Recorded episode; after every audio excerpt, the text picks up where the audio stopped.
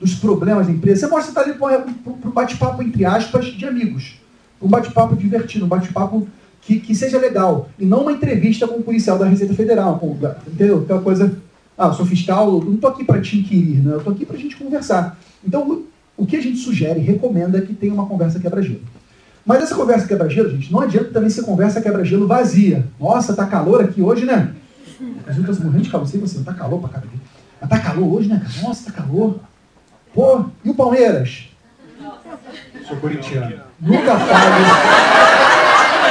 Fala tudo. Nunca fale de time de futebol. Nunca fale de religião. Nunca fale de política. São três assuntos proibidos para vendedores. Aqui a gente fala, porque a gente está estamos aqui ensinando e aprendendo um com o outro.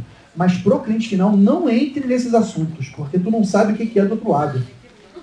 Você não sabe a, a, a origem dela. E não tem certo ou errado. A gente não é dono da verdade, meus amigos. Então, não entre nesses assuntos. Você quer ajudar ele a ser empresário melhor. Dane-se a opção dele de qualquer coisa que seja, entende? Então, não entre nesses assuntos.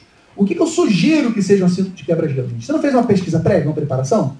Se ele tem LinkedIn, lá tem a história dele, profissional. Pergunta para ele como foi se formar na PUC.